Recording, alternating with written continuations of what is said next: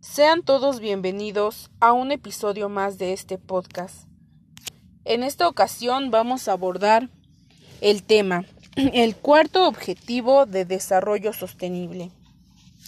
El sistema educativo debe hacer una contribución activa a la sociedad, en el sentido de un desarrollo sostenible, que al mismo tiempo se esfuerce por la viabilidad ecológica y la justicia social. Las instituciones educativas, por dar un buen ejemplo a los jóvenes, deben ser sostenibles. Esto significa que se debe hacer un esfuerzo para que sean más ecológicas las operaciones escolares y el diseño de las lecciones. El trabajo de educación y formación se debe basar en el concepto de sostenibilidad y tratar de conciliar la teoría, es decir, la enseñanza, con la práctica. Las actitudes de los alumnos deben estar influenciadas no solo por lecciones específicas de cada materia, sino también por lo que experimentan y observan todos los días a su alrededor. Por lo tanto, para cumplir con esta misión de manera creíble, las autoridades deben esforzarse por resolver sus propios déficits ecológicos, de modo que el conocimiento y la acción estén al mismo nivel. La educación y con ella los profesionales y alumnos se enfrentan frecuentemente con nuevas intenciones de innovación.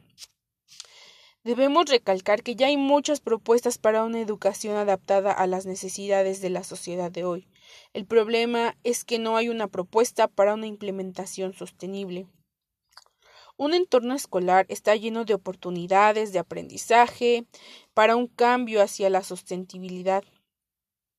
Algunas iniciativas pueden tener impacto en varias áreas en este ecosistema escolar ejemplar, dando una oportunidad grande para un cambio de cultura y aprendizaje a través de la experimentación, ya que grandes cambios empiezan en pequeño. Estamos trabajando en un estudio para entender las necesidades y relaciones que hacen que un cambio sea posible y sostenible, para lo que nos planteamos la siguiente pregunta. ¿Cuál es la mejor manera para que los alumnos vivan y aprendan la importancia de la sostenibilidad? Yo creo que se basa en la reformulación de la cultura de nuestras instituciones educativas. Es un reto muy grande y hay múltiples razones, porque una gran idea puede tener muchas deficiencias. El truco está en involucrar a todos los actores a los que les afecta o tienen que fomentar el cambio porque el cambio es de todo y de todos. Así que acompañamos y facilitamos el proceso de cambio con metodologías de diseño que se basan en una investigación y una creación, que conducen a un aprendizaje profundo y que pueden crear el tipo de cambio al que la institución y sus actores aspiran. Se involucra a todos los que están en el entorno escolar, a los alumnos, que son el centro de este esfuerzo. Son ellos los que deben recibir nuestra atención principal, ya que la institución existe para ayudarles a prepararse para la vida. Los profesores, como facilitadores y guías en este proceso de aprendizaje con los alumnos. La dirección tiene que avalar el esfuerzo y hacerlo posible a nivel económico y social. La Administración como entidad coordinadora cubre las necesidades básicas para que la institución pueda seguir en este proceso. La cooperativa es el sitio que nutre el esfuerzo con alimentos de calidad. El mantenimiento debe de hacer un uso adecuado de energía, el cuidado del entorno, de los jardines, el manejo de los desechos y el proceso de reciclaje ya que ningún cambio es inmediato.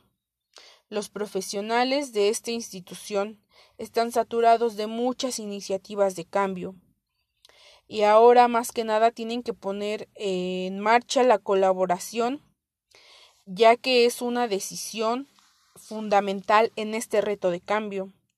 La parte más difícil es la transformación y por esto creemos que el cambio tiene que venir impulsado por todos los involucrados, para finalizar, decimos que es un entendimiento que se basa en un trabajo conjunto de participación activa para este proceso de cambio, ya que cada institución y su entorno escolar tiene diferentes actores. Es único y por esta razón proponemos que este proceso vaya paso a paso y permite el cambio día con día con pequeñas acciones, porque todos los actores de esta institución educativa van a ir avanzando y progresando según sus capacidades.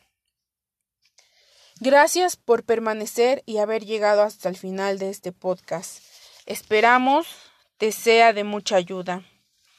Sigue al pendiente de nuestras actualizaciones porque cada día vamos a abordar un tema de interés educativo. Gracias. Hasta pronto.